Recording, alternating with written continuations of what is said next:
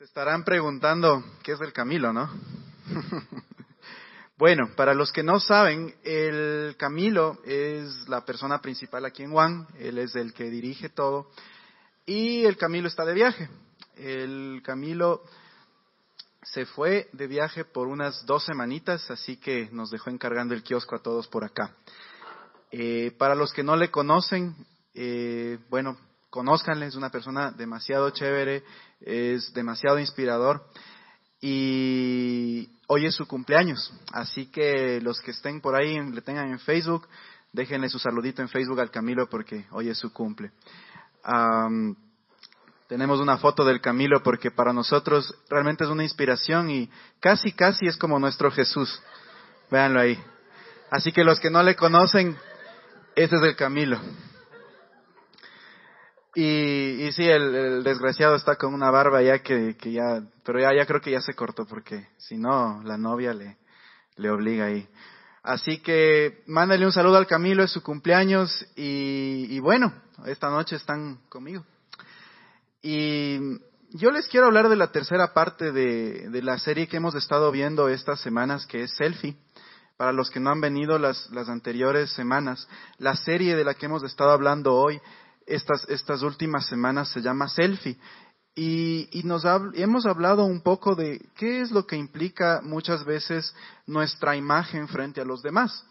El Camilo había hablado algunas, un par de semanas atrás sobre lo que significa a veces una selfie. Todos sabemos, ¿no es cierto? La típica foto que tú te tomas con el celular así, ¿no es cierto? Y te la repites como 20 veces hasta que te salga bien, sobre todo las chicas, ¿no es cierto? Entonces, ¿Y, por qué hacíamos esta analogía con selfie? Porque muchas veces nosotros en nuestra vida cotidiana tratamos de ser así, tratamos de dar nuestro mejor lado o tratamos de buscar que la gente nos apruebe de cierta manera. El típico en el Facebook que yo pongo la foto y, veo cuántos likes me pusieron a la media hora y voy entro al Facebook y digo, chuta, solo cinco likes, qué tontera. Voy después de media hora más, cuatro, alguien me un likeó, bueno. Y así nos pasamos, ¿no es cierto? Entonces, ¿por qué hablábamos de selfie? Porque yo creo que es importante que nosotros entendamos que la parte de nuestra identidad es algo fundamental en nuestro caminar, en nuestro día a día. Y del tema que yo les quiero hablar justamente para concluir esta serie que hemos visto de selfie es, es ser real. Y si tú le quieres poner un título hoy, ponle ser real. ¿A qué me refiero con ser real? Hay algunas, hay algunos um, no decirle principios, pero hay algunas, algunos tips que yo esta semana que me, encargaron el kiosco, me puse a recopilar sobre qué implica ser real y qué, qué significa ser uno mismo eh, respecto a nuestra vida diaria y a nuestro caminar diario.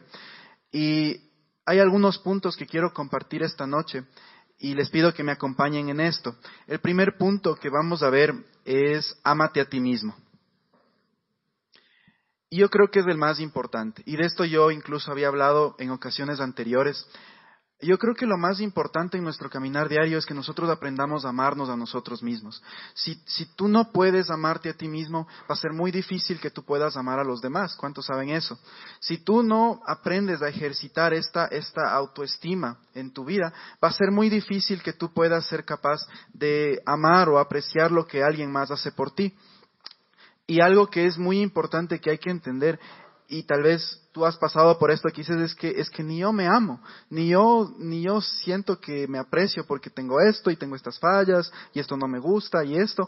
Y yo creo que aquí viene el punto clave, y es creo que el eje central de lo que nosotros hablamos aquí en Juan, y es eh, que tú debes entender sobre todas las cosas, lo primero y lo más importante es que Dios te ama. Y tal vez tú vengas hoy por primera vez o tienes creencias diferentes, dices, bueno, yo creo en Dios, pero nunca lo he experimentado, o no sé cómo será, o para mí Dios es un viejito que está arriba sentado lanzando rayos, no sé. Puede que tengas una idea de Dios diferente a la que tal vez te hemos hablado acá. Pero yo creo que el primer paso que tú deberías, digamos, abrirle tu corazón a Dios decir, ok Dios, tal vez no te conozco, pero quiero conocerte y tal vez no sé qué significa que tú me ames, pero quiero entenderlo. Y aún cuando yo, les había compartido esto en un mensaje anterior, aún Jesús, que es el Hijo de Dios, él tuvo que entender que Dios le amaba. Porque si él no hubiera entendido esto, tal vez todo, todo lo que él planeó en esta vida, estos tres años que él estuvo aquí en la tierra, no hubieran dado resultado. Yo les había contado, antes de que Jesús empiece toda la obra con los discípulos, los milagros, todo, lo primero que hizo fue Jesús fue bautizarse y recibir esta voz de Dios que le decía, eres mi hijo amado en quien tengo complacencia. ¿Cuántos han, han escuchado esta historia? ¿No es cierto? Jesús fue al río Jordán, se bautizó y dice que el Espíritu Santo bajó en forma de una paloma. Y más allá de toda la simbología, yo creo que lo más importante de esta parte es que Jesús escuchó esta voz de su Padre que le decía, yo te amo y yo estoy ahí por ti y no importa, mi amor no depende de lo que tú hayas hecho o hayas dejado de hacer. Y es curioso porque inmediatamente después de que Jesús recibió estas palabras, Él empezó toda su obra, Él empezó a llamar a los que fueron luego sus discípulos, Él empezó a hacer milagros, Él predicaba a la gente y, todo lo que ustedes saben la historia de Jesús. Pero empezó con un punto y era entender que Él era amado por su Padre, que en este caso era Dios. Y volviéndolo a nuestra realidad, yo creo que es igual. Creo que el primer punto que siempre debemos entender ante todas las cosas es que el amor de Dios es incondicional, que no depende de lo que yo haga para que, el Dios, para que Dios me ame más o me ame menos. Ah, tal vez la religión o, o las creencias o nuestra sociedad o nuestro estilo de vida nos ha hecho pensar esto, de que, bueno, si es que yo voy a la iglesia, si es que yo doy dinero, si es que yo, hago ayuda social, o si es que me porto bien con mi mami, Diosito me ama. Pero ¿dónde que no lea la Biblia o me porte mal o me emborrache o algo? No, ya de ley Dios se enojó conmigo, no, me, no quiere saber nada de mí y está, y está totalmente decepcionado de mí. Y hemos vivido muchas veces de acuerdo a este principio, creyendo que Dios me va a amar más porque haga más cosas o Dios me va a amar menos porque haga menos cosas. Y esto es altamente implicante en nuestras actitudes diarias, porque si tú no entiendes que Dios te ama, no importa lo que hagas, sino te ama porque Él escogió amarte, tú vas a vivir siempre dependiendo de este temor de, ¿será que le agrado a Dios? ¿Será que Dios está bien conmigo? Y, yo le aplico aún a mi vida personal, porque muchas veces y, y años atrás yo sentía que le fallaba a Dios y yo sentía que Dios de ese rato era como cruzado de brazos y me decía, chute este man otra vez, ahí está, lo mismo de siempre. ¿Cuántos les ha pasado esto? Yo, yo pensaba que Dios era así en verdad. Yo muchas veces, yo me pegaba las jaladas y yo le decía a Dios, yo sé que estás enojadísimo conmigo, yo sé que soy tu peor hijo, el, peor de todos tus hijos, pero por Dios, Señor, perdóname todo. Y yo me imagino a Dios, tal vez ahora que yo entiendo que, no es así, diciendo como, o sea, ¿por qué te estás ahí latigueando si yo no, yo no te amo menos por lo que has hecho? Yo escogí amarte. Hay un, hay un versículo en la Biblia que no, no lo puse hoy, pero, pero dice que uh, nosotros le amamos a Dios porque Él nos amó primero. En la Biblia está escrito que Él escogió amarnos primero antes que nosotros mismos. Significa que Él escogió amarte con tus errores, Él escogió amarte con tus debilidades, Él escogió amarte con la falla que siempre cometes, Él escogió amarte con todo eso. Aún así Él escogió amarte. Él sabe, Él conoce nuestro futuro. Él sabía que el 15 de enero del 2012 ibas a fallar y Él escogió amarte. Él sabía que el 23 de noviembre del 2014 tú le ibas a negar y tú vas a decirle, Dios no quiero saber nada de ti. Y aún así Él escogió amarte. Entonces, si ustedes se ponen a pensar desde este punto de vista, se imaginan lo bipolar que fuera Dios si es que Él nos amaría por lo que nosotros hacemos. ¿Y por qué les hablo de, por qué les hablo de todo esto? Porque es importante entender que yo no puedo llegar a amarme a mí mismo si aún no entiendo el amor de Dios. Es muy difícil. Tal vez los psicólogos te digan, sí, sí puedes amarte, tienes que todos los días darte un abracito frente al espejo y todo. Pero yo creo que la psicología o digamos la terapia, por así llamarlo, la más precisa, la más importante, es que, es que tú entiendas cuánto te ama Dios, porque Él es tu Padre y Él te creó. Y aún dice que Él te creó de una manera perfecta. Y tal vez tú me digas, no, sí, ¿cómo va a crear perfecto? Ve esta guata que tengo ahorita. O, mira, mira cómo estoy chiquito, yo quería ser más alto, soy muy negrito, o soy, tengo el pelo churón y yo quería ser lacia, cualquier ejemplo. Pero mira lo que dice en Efesios 2.10 y vamos a ponerle. En Efesios 2.10, los que no alcanzan a leer, les voy a leer, dice, pues somos la obra maestra de Dios. Él nos creó de nuevo en Cristo Jesús a fin de que hagamos las cosas buenas que preparó para nosotros tiempo atrás. Y aquí viene lo importante. Nosotros somos la obra maestra de Dios. Ah, somos la obra de arte de Él. Es decir, Él nos hizo de tal forma que, que no nos hizo al apuro o a, o a la maldita sea, como se sabe decir. La típica que te dicen en el colegio, a vos te hicieron al apuro. no, Dios te hizo de una manera íntegra, perfecta. Todo lo que tú tienes, y esto me encanta porque recién leía en un libro, un autor decía, todo lo que tú tienes en tu cuerpo, incluso físicamente, tiene un propósito. Menos, obviamente, no una enfermedad, no estamos hablando de que sea la voluntad de Dios que tú tengas una enfermedad, pero todo lo que tú tengas, que, que, los hoyitos en las mejillas, que esos kilitos de más, que no seas tan alto, que seas trigueño, trigueña, que seas blanco, que tengas ojos azules, lo que sea, todo Dios lo creó, Dios planeó cada cosa que tú tienes. Entonces es importante que tú entiendas que Él tuvo un plan cuando a ti te creó. Dicen igual en otro versículo en la Biblia que aun cuando tú eras un, feto en el vientre de tu madre, Dios te estaba formando.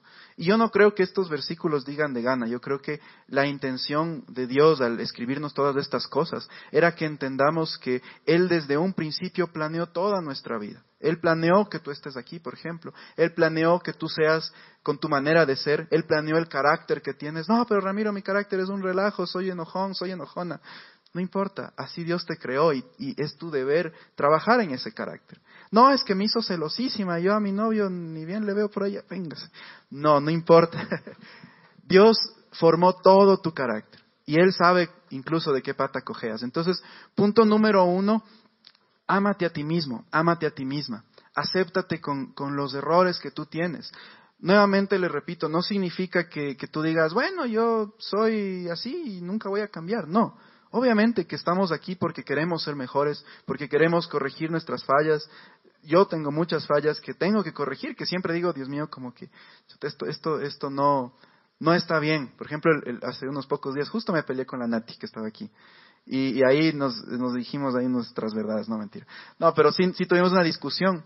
Y yo actué mal, y yo le dije después, Nati, Nati, en verdad esto, esto yo hice mal y, te pido perdón, porque es una falla de mi carácter. Entonces, ¿a qué me refiero? A que obviamente tú te aceptas con tus errores, pero tú no los quieres tener ahí, tú siempre quieres como ir mejorando los errores que tienen. ¿Cuántos entienden esto? Entonces, ámate a ti mismo. Punto número dos, sé tú mismo o sé tú misma. Y esto es muy importante, porque es nuestra cultura muchas veces, y, aquí tal vez los gringuitos no me van a querer mucho, pero en verdad muchos, la mayoría de los ecuatorianos, nuestro ejemplo muchas veces ha sido Estados Unidos. Queremos toda la moda de allá, queremos parecernos a tal vez artistas que hemos visto, gente que es por ahí. Incluso yo me acuerdo este, este programa que, que se llama el, el Yo Me Llamo, si se acuerdan. Y es como, Dios mío, no, no puedo creer que existan estos programas. No tengo nada contra el programa y si alguien participó en Yo Me Llamo, no, no se enojarán conmigo, ¿no? Pero es como, Dios mío, me parece lo peor, pero bueno, esa es mi humilde opinión.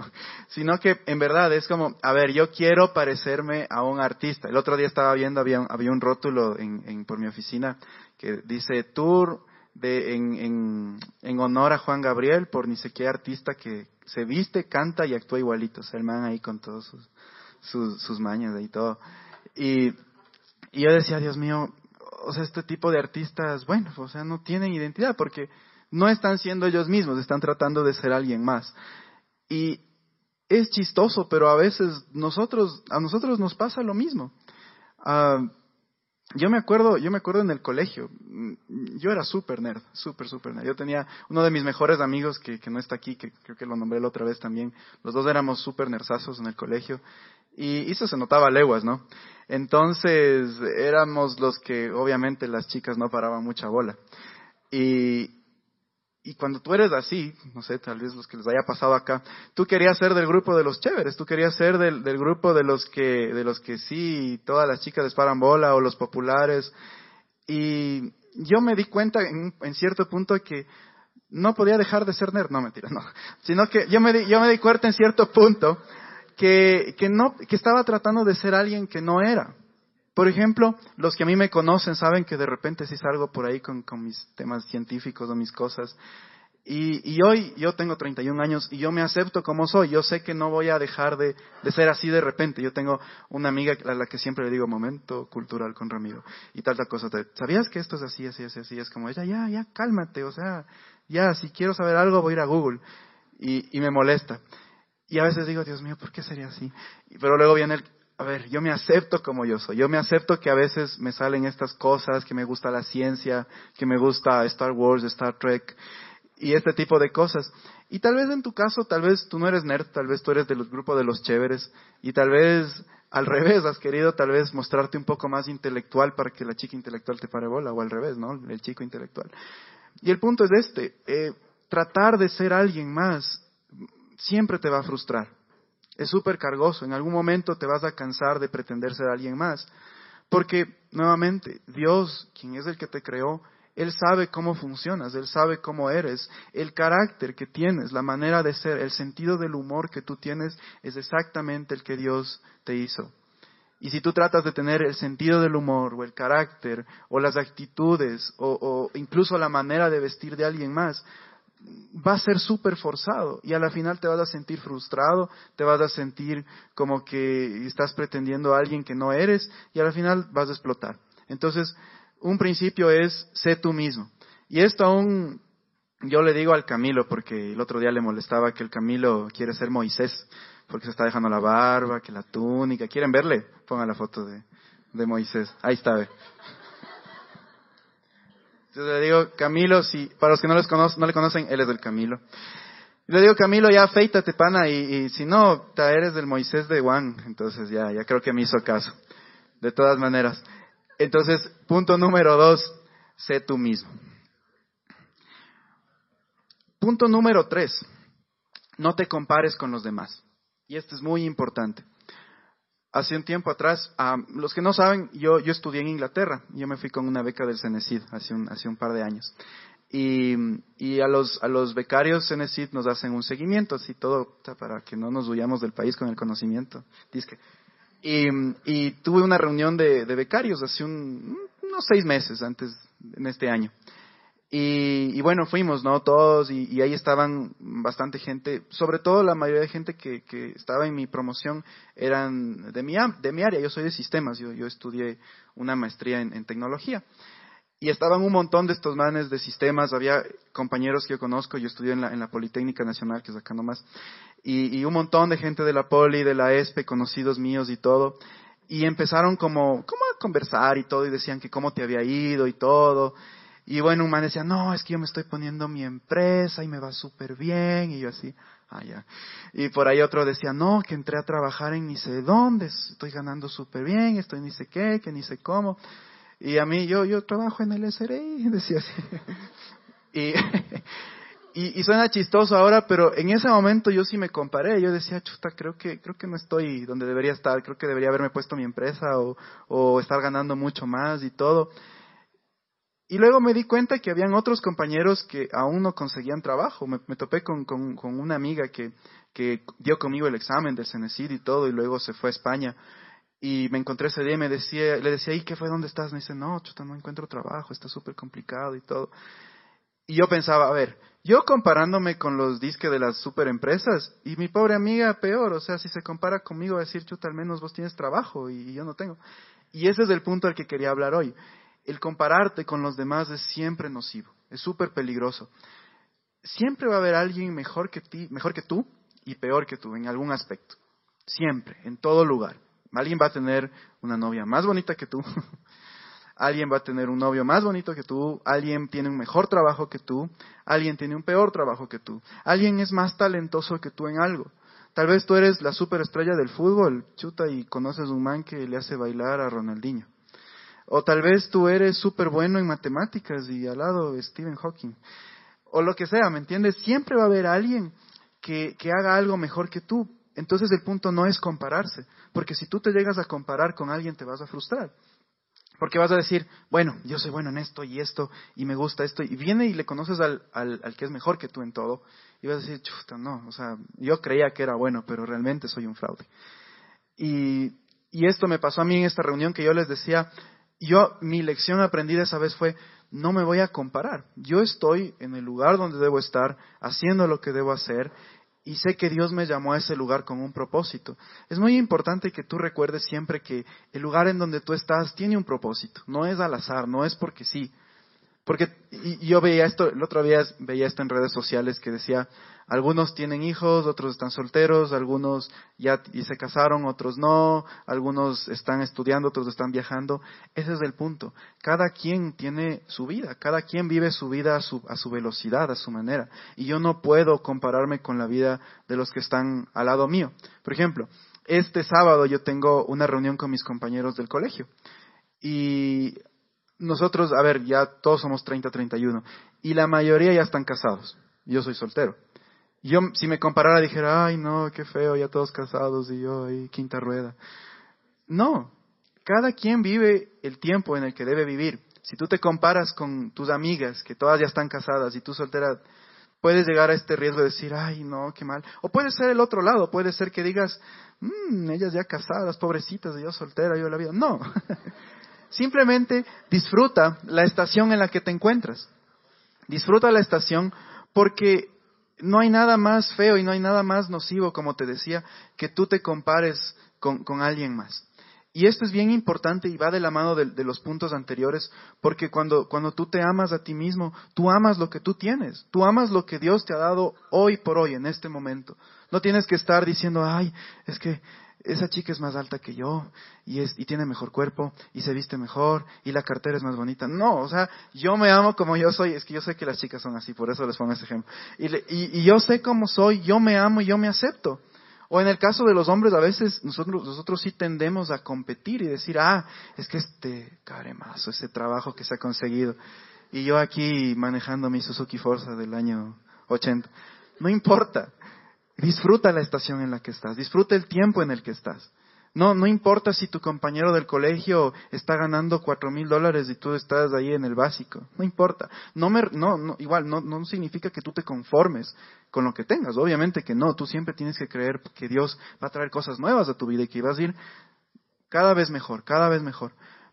Pero hay una línea muy delgada entre siempre desear superarse a siempre desear ser lo que otros tienen y lo, o desear tener lo que otros tienen. Entonces, punto número tres, no te compares con los demás. Ah, hay un versículo que les quiero leer, Efesios 2.6. Dice, pues nos levantó de los muertos junto con Cristo y nos sentó con Él en los lugares celestiales, porque estamos unidos a Cristo Jesús.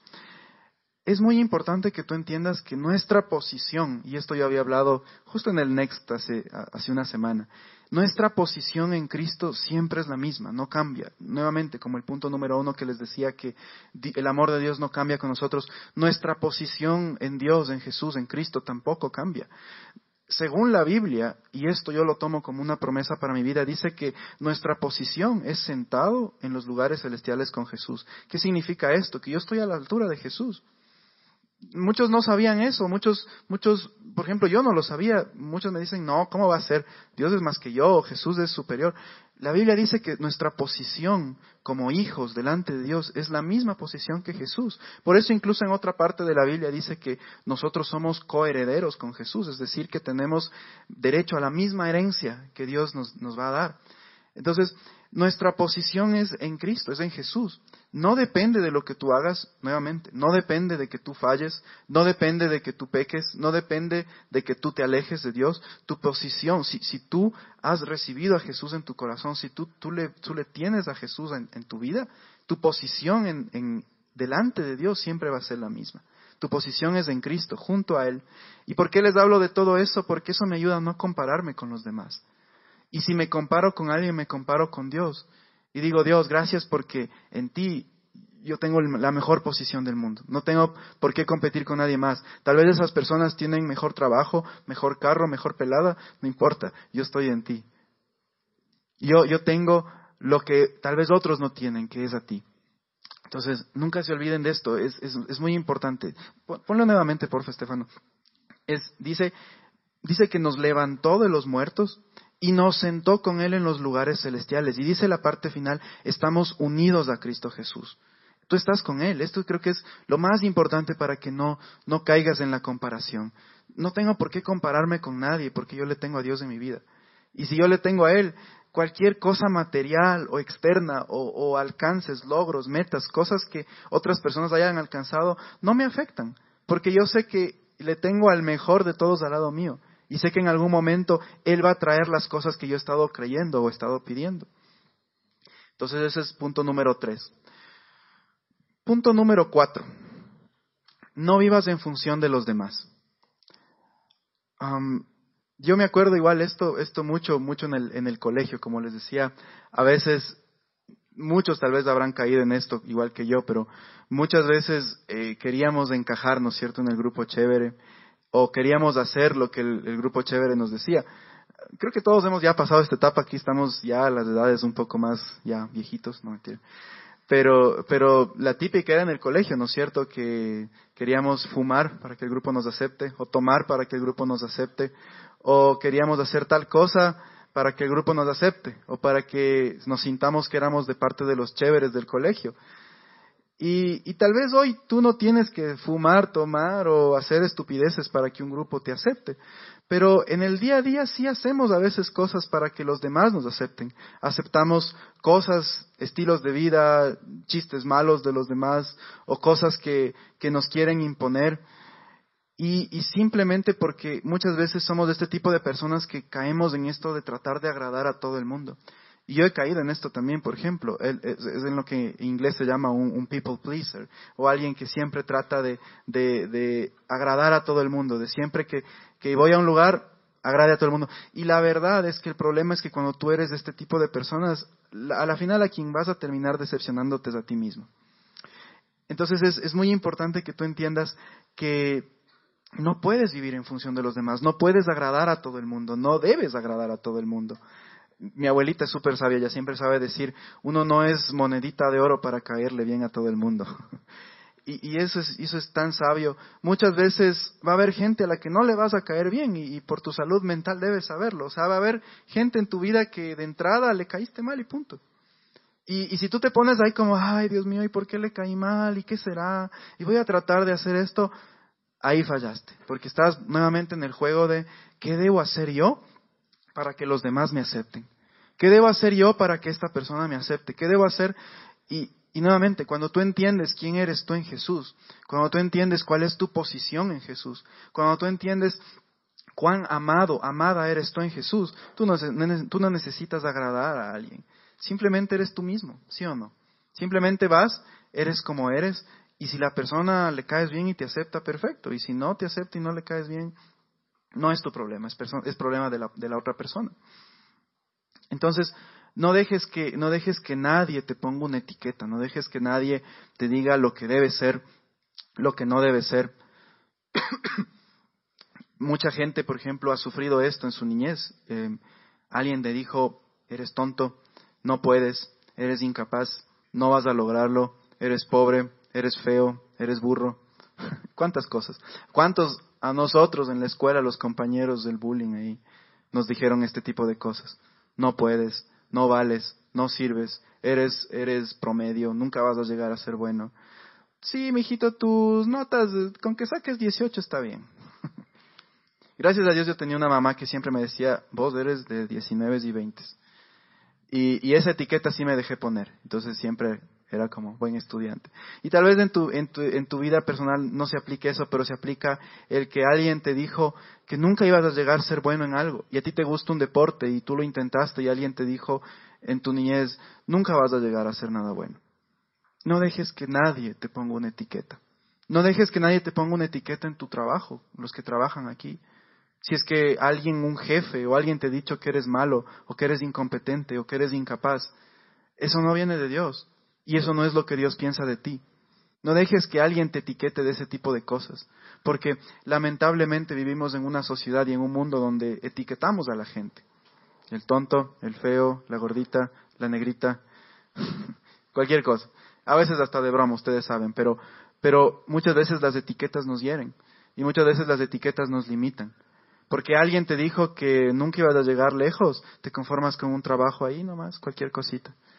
O como alguien te dijo que nunca ibas a ser bueno en lo que emprendes, nunca vas a apostar por el equipo de fútbol en las mayores. los que son deportistas o los que hacen atletismo, nunca van a buscar competir, porque alguien te dijo, no, o sea, ni fregando, tú, tu contextura física, tus, tus capacidades, tu entrenamiento no te dan para competir. Y tú te etiquetaste con eso y te quedaste como, no puedo, no, no soy capaz. O tal vez en, en alguien te dijo, eres pobre, nunca vas a llegar a alcanzar cosas importantes. Nunca te vas a poder comprar un, auto, el que quieres, la casa, porque eres pobre. Tu abuelo fue pobre, tu papá fue pobre, tú eres pobre. Y, te dejas de etiquetar con el tag de pobreza. Es hora de quitar esas etiquetas, es hora de quitar ese tipo de, estampas que nos han puesto, que la sociedad nos ha puesto, que nuestros amigos nos han puesto, que gente mala nos ha puesto, aunque nuestra familia nos haya puesto. Aún, yo, me acuerdo, mi abuelito una vez me dijo, verás, nosotros somos pobres. Y yo sé que mi abuelito no lo, no lo hizo de, mala intención, sino que él trataba de que yo no le pida lo más caro. Pero él decía, verás, mijito, nosotros somos pobres, tu mami tiene un trabajo más o menos, así que no esperes mucho. Y, y yo muchas veces yo crecí con esto, yo decía, chuta, bueno, sí creo que no somos de posibilidades y todo, pero cuando yo entendí estos principios, yo dije, voy a sacar esa etiqueta de mi cabeza, voy a, como yo, sé decir en Next, es, esto, se trata de cambiar el chip viejo, de renovar el cassette, de, de esta manera vieja de pensar, botarla y, y cambiar por algo nuevo. Porque se trata en verdad de sacar esto de soy pobre empezar a decir mentira. Porque Dios me ha dado el poder para hacer las riquezas. Porque Dios me dice que soy próspero. porque Dios me dice que todo lo puedo en Cristo que me fortalece. Porque Dios dice que todo lo puedo alcanzar a través de Él. Y así muchas, y, un montón de promesas que tenemos en la Biblia que hablan todo lo contrario a lo que tal vez una etiqueta dice de ti. O tal vez sea el caso que, que alguien te dijo, tal, vez tú crees que no te vas a casar, no sé. Y, y, yo tengo una amiga hablaba el otro día y, y ella es mayor a mí y me decía yo, yo creo que ya fresco, voy a ser la tía con plata. Y yo le decía, no, no, ¿por qué? ¿Por qué te dejas etiquetar? ¿Por qué dejas, por qué dejas que alguien diga lo que tú puedes ser o lo que tú puedes hacer? No dejes que nadie diga lo que tú puedes ser o lo que tú puedes hacer. No importa la edad que tengas, si, si tú tienes en tu corazón el sueño de casarte, Dios lo va a hacer posible. Si tú tienes en tu corazón el, sueño de conocer a alguien especial, sin importar la edad que tengas, Dios lo va a hacer. Quítate la etiqueta de estoy solo, voy a morir solo, voy a quedar solo, solito soy y así me voy a morir. Quítate todas ese tipo de etiquetas. A mí me encanta una, una, canción que, habla de que en la cruz nosotros somos sin fallas. Todo lo, que, todo lo que el mundo te haya dicho que tú eres, cuando tú llegas a los pies de Jesús, no tienes nada de esto. Eres totalmente sin fallas. Y, y, es importante que tú entiendas esto porque si no, tú vas a caer nuevamente en esto de vivir en función de los demás, vivir en función de la etiqueta que alguien más te dice. Si alguien te dijo que eres empleado, vas a vivir con mentalidad de empleado. Si alguien te dijo que eres promedio, vas a vivir con la etiqueta de que soy promedio y no voy a poder nada más. Si alguien te dijo que no, confórmate con, con esa chica que está ahí más o menos porque la guapísima que te gusta no vas a poder conseguir, confórmate o viceversa, no, no, no esto no es una prédica machista. Igual, chicas, si es que alguien te dijo, no, o sea, ese chico así nomás, ese ya está bien para ti. No, o sea, si a ti te gusta el, el rubio de ojos azules, dale. ¿Me entienden? Pero al punto al que quiero llegar es, es no dejes que alguien más diga cómo tú debes vivir tu vida. No, no vivas en función de lo que vive el resto. Yo me acuerdo igual en el colegio, y, yo les cuento todas estas vivencias porque cuando yo, yo preparaba este mensaje, yo me acordaba mucho de cuando yo fui adolescente y joven. Bueno, sí soy joven todavía. Pero yo me acordaba en el colegio, por ejemplo, yo, estudié en un colegio de varones, no, no era mixto. Entonces era la típica, la competencia, quién consigue la pelada más guapa de todas. ¿Ya? Y, y era competencia, o sea, en verdad era como después eh, salíamos y todo, y, ah, mira, y, él está con esta man, y él está con esta. Oh, mira la que se consiguió este man, qué desgraciado, le odio. Así. Y, y, yo me acordaba de esto porque nosotros, entre nosotros como amigos, estimábamos nuestro valor en quién tenía la mejor pelada. ¿Te imaginas lo estúpido que era eso? Y obviamente éramos, éramos adolescentes y todo, pero tal vez en chicas sucede a veces lo mismo. Es como, ah, mi novio es más guapo, mi novio es más exitoso, mi novio se viste mejor, o lo que sea. Y, nuevamente, ponemos nuestro valor en lo que tenemos u obtenemos. mas no ponemos nuestro valor en lo que nosotros somos. No, no vivas por tratar de encajar en un lugar. Trata de ser auténtico o ser auténtica en donde quiera que tú vayas. Trata de, simplemente ir a un lugar y ser tú mismo, ser tú misma. Si tú tratas de encajar, nuevamente caes en, esto de volver a tratar de satisfacer a todo el mundo. No trates de encajar en un lugar. Si tú no encajas en un lugar es porque no encajas, porque el lugar no es para ti, punto. Y esto yo igual entendí hace mucho tiempo atrás. Yo tal vez no encajo en todo lado, yo encajo aquí y me siento bien. Si yo empiezo a tratar de forzar las cosas para que un grupo de personas me acepte o para tratar de encajar en algún lugar, nuevamente te vas a frustrar y, no vas a lograr conseguir nada. Tal vez tú quieres encajar en un grupo porque todos tus amigos son chistosos y, y tú tienes un humor un poco ácido. sé tú mismo. Tú no, tal vez no lo tuyo no es del humor. Y no estoy tratando de hacer sentir mal a nadie, ¿no? Pero, pero en verdad, o sea, en un grupo de personas hay el típico, el súper chistoso, hay el súper relajoso, hay el molestoso, y hay el que no es chistoso, y el súper serio. Y lo peor que puede pasar es que al serio le hagan sentir mal. Porque el serio va a pensar, chuta, creo que lo normal es ser chistoso. Y como yo soy serio, creo que estoy mal aquí, creo que estoy en el error. Y nada que ver, cada quien es como es. Por ejemplo, yo en la escuela yo, yo no jugaba fútbol, yo, yo siempre he sido malazo para el fútbol, pésimo para el fútbol. O sea, a mí me pasan la pelota, en vez de patear la pelota me caigo al suelo de espaldas. O sea, en verdad soy súper malo para el fútbol. Y yo en la escuela, yo, no, es que bueno, yo tenía el carácter dañado desde chiquito, ¿no? Escuela de varones, colegio de varones y universidad casi de varones, entonces. Obviamente, yo crecí en un ambiente muy competitivo de varones.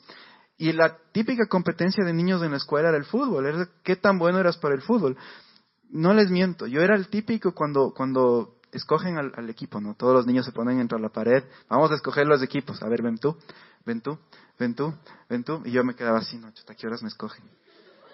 Y nada, le escogían al, al niño que estaba con muleta y de ahí me escogían a mí. Ya, ya, ven Ramiro, ven, juega de defensa. Exacto. Y eso es lo que siempre yo me decía a mí, la autocomiseración. Ah, bueno, es que bueno, o sea, soy en esto, sí soy marito. No, simplemente yo no encajo en ese mundo. Y tal vez alguien me diga, no, pero es que deberías practicar y todo, sí, de repente, muy de repente juego fútbol. pero ya no me siento mal, ¿me entienden? Porque yo sí me sentía mal, yo decía, chuta, qué tontera que soy para el fútbol, soy un relajo, ya quiero que se acabe. Yo contaba los minutos que se acabe el partido, porque era como la típica, y no sé si alguien más desde aquí como yo, soy el único extraterrestre, pero era la típica que, que yo veía el balón, ¿no? Corriendo todo así. El balón por acá, el balón por acá. Alguien metía gol. Ah, le decía, ve acá. Les, les, daba la mano a todos y a mí, ah, sí, vos también. ¿Ya? Y de repente, oh, me llegaba el balón, ¿no? Y yo ah, no lo podía creer. Y me ponía tan nervioso que hasta reaccionar y patear ya me quitaban el balón. Entonces, realmente, fútbol, no.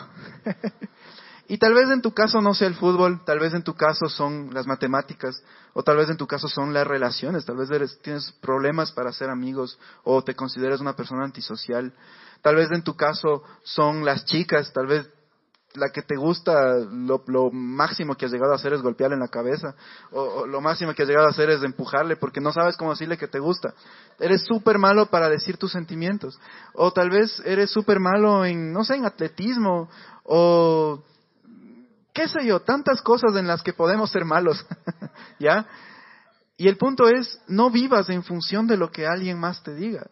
Sé tú mismo, acéptate a ti mismo, a ti misma como tú eres, ámate a ti mismo. Y, esto me lleva al, al versículo que quería hablarles en esta parte, y es Colosenses 2.10. Dice, y habéis sido hechos completos en Él. En Él se refiere a Jesús. Dice que Él es la cabeza sobre todo poder y autoridad. Dice aquí la Biblia que Él nos ha hecho completos. Y esta es una promesa que tú tienes que tomarla para tu vida y decir, no importa lo que me hayan dicho en el pasado, no importa lo que me hayan hecho sentir, Dios dice que yo soy completo en Él. Dios dice que Él me ha hecho completo en Él. Esta es una traducción que, estaba buscando porque en, español decía de otra forma, pero en, la versión en inglés dice, Él nos hizo completos en Él. Es decir, que él, él se encargó de formarnos y Él se encargó de que nosotros a través de Él nos podamos sentir completos, que no te falta nada, que no, no, no estás faltándote de nada, que no tienes ah, debilidades, que no tienes ninguna cosa que digas soy menos que Él, soy menos que esta persona. No eres menos ni más que nadie. Estás completo en Jesús. Y, y, y ahora sí esto me lleva a mi último punto y es ah, mi valor está en Jesús. Mi valor está en Jesús, ¿por qué? Porque tal vez de todo lo que te he hablado tú te sientas muy, muy, muy relacionado. Y voy a pedir que si puede venir la banda, por favor.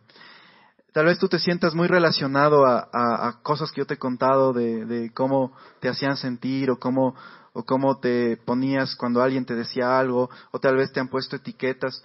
Pero la verdad es que nuestro valor no depende de las etiquetas, no depende de lo que alguien haya hecho por ti, no depende de qué hayas hecho tú, bien o mal. Lo que yo les decía, el amor de Dios es incondicional, no está basado en condiciones de lo que tú hagas. No depende el, eh, tu valor no depende de a quién te parezcas o qué, tanto estés vistiendo a la moda o, o, qué tipo de música te guste o a qué lugares vayas o, o con qué tipo de gente te codees. Tu valor no depende de, de, cuánto más tú has superado a tus amigos de tu generación o de tu colegio o de tu universidad.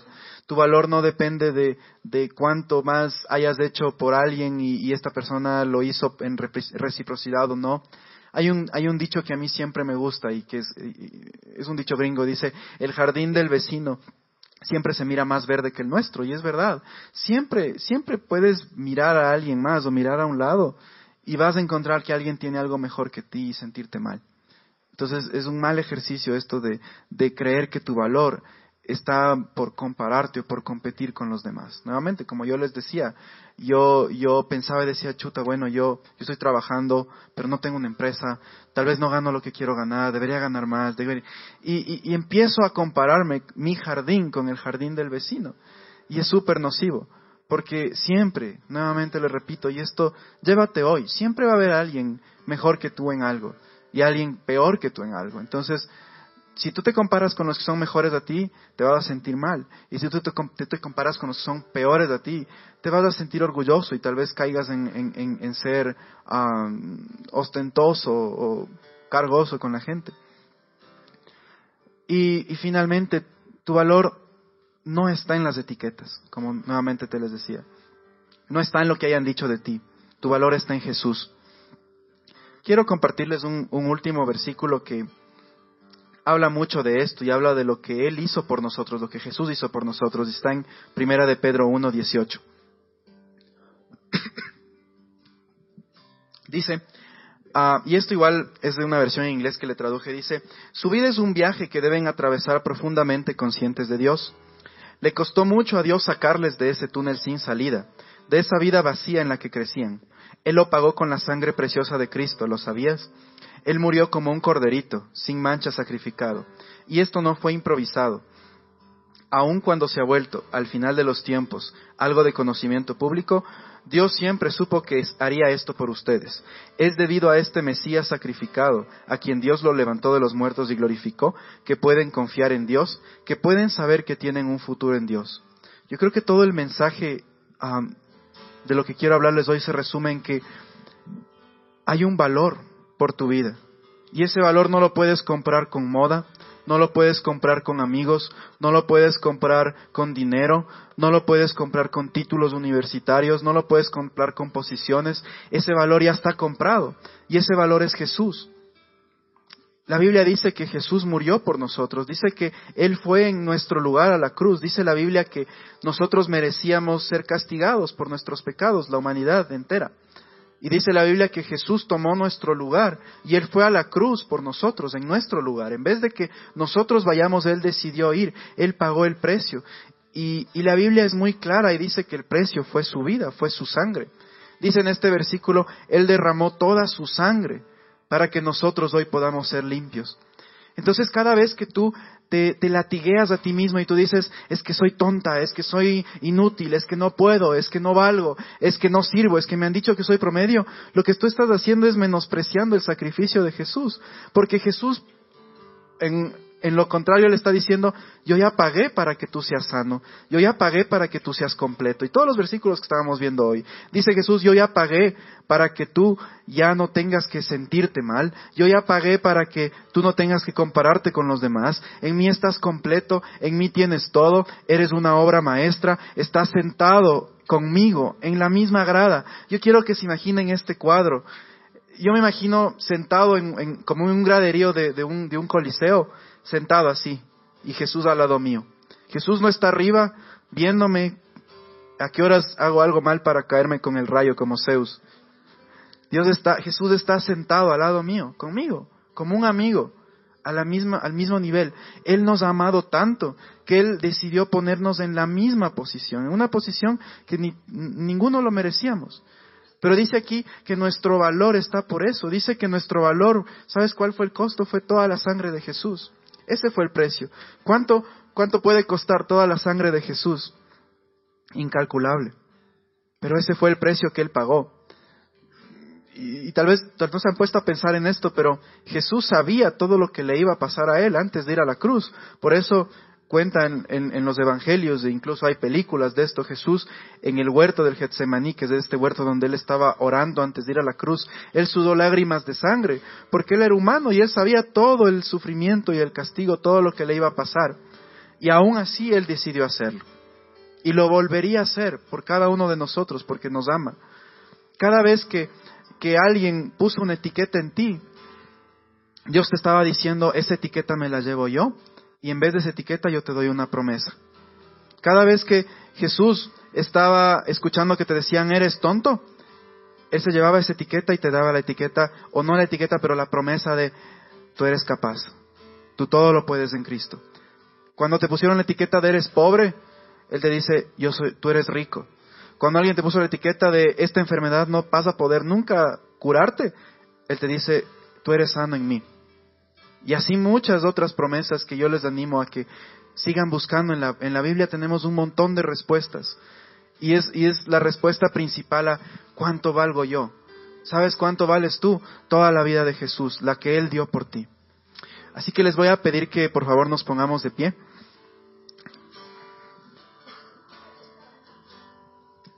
Y um, quiero, quiero nuevamente que veamos el, el último versículo porque realmente a mí me tocó mucho el entender cuánto yo valgo para Dios, cuánto yo valgo para Jesús. Puedes ponerle por Estefano. Dice, su vida es un viaje que deben atravesar profundamente conscientes de Dios. Le costó mucho a Dios sacarles de ese túnel sin salida, de esa vida vacía en la que crecían. ¿Cuántos hemos vivido ese tipo de vida, no es cierto? ¿Cuántos hemos vivido una vida sin propósito, sin autoestima, sin tal vez darnos el crédito que deberíamos darnos, o esa vida donde dejamos que alguien más nos diga lo que deberíamos ser, o esa vida donde tal vez hemos vivido solo en función de la moda, el dinero, eh, solo este tipo de cosas, súper vacío. Y dice, miren, dice, Él lo pagó con la sangre preciosa de Cristo, ¿lo sabías? Él lo pagó con la sangre preciosa de Cristo. Él murió como un corderito, sin mancha sacrificado. Y esto no fue improvisado, no es que Dios se le ocurrió hace rato y ya. Él lo planeó. Dice, dice la Biblia que Él lo planeó desde antes de crear el mundo. Dice, aun cuando se ha vuelto al final de los tiempos algo de conocimiento público, Dios siempre supo que haría esto por ustedes. Es debido a este Mesías sacrificado, a quien Dios lo levantó de los muertos y glorificó, que pueden confiar en Dios, que pueden saber que tienen eh, un futuro en Dios. Y con esto quiero terminar es por ese sacrificio que hoy yo te, yo te, invito a que tú le digas, Dios, yo confío en que tú tienes el mejor futuro para mí. Yo confío en que, aunque hoy no esté viviendo la vida que quiero vivir, lo mejor está por venir. Aunque hoy no tenga a la persona a mi lado para mi vida, yo confío en que tú tienes esa persona para mí. Aunque este momento no tenga trabajo o no esté ganando lo suficiente, yo confío en que tú tienes el trabajo de mis sueños. Tú tienes el, el sueño que quiero cumplir. Aunque este tiempo no haya cumplido todos mis sueños, yo sé, Señor, que a través de ti yo voy a cumplir todos los sueños que yo me he trazado, aún los más pequeños que tú tengas. Si tú tienes sueños en tu corazón, entrégale a Dios, Él los va a cumplir en su momento. Y sobre todo, si tú este tiempo has dicho, sabes que yo, yo en verdad no me he amado como debería amarme y, y no sé cómo amarme, yo creo que lo primero que tú debes entender es el amor de Dios. Tal vez esta vez has venido por primera, segunda vez, no, no conoces mucho de Dios. Yo te animo a que tú le des la oportunidad.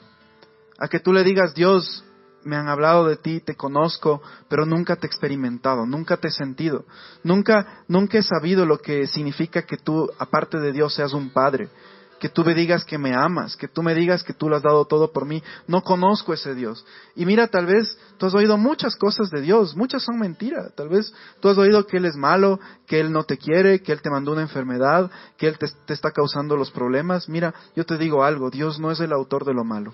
Dios nunca va a ser el autor de las cosas malas que has vivido pero sí tienen un propósito y tal vez el propósito es que hoy tú llegues a sus pies y tú le digas, Dios, tal vez yo nunca he tenido una religión, tal vez yo nunca he ido a una iglesia, pero quiero conocerte, pero quiero saber y quiero experimentar este amor del que el Ramiro me está diciendo. Y si este eres tú, yo te invito hoy, ahí donde tú estás, cierra tus ojos, vamos, vamos a cerrar un momento nuestros ojos y, y vamos a orar. Orar simplemente es hablar con Dios. Señor, esta noche simplemente queremos decirte que te amamos. Te amamos porque la Biblia dice que tú nos amaste primero. Y este tiempo, esta noche, entendemos que nuestro valor no viene de los demás, no viene de las etiquetas que nos han puesto, no viene de lo que nos hayan dicho, de lo que hayamos alcanzado o de lo que hayamos fallado. Señor, sabemos que tú nos amas incondicionalmente. Y ahí donde tú estás, si, tú quieres invitarle a Jesús en tu corazón, dile con tus propias palabras, dile Jesús, te invito a mi corazón, no te conozco, no, nunca, nunca te he dicho esto, pero quiero conocerte.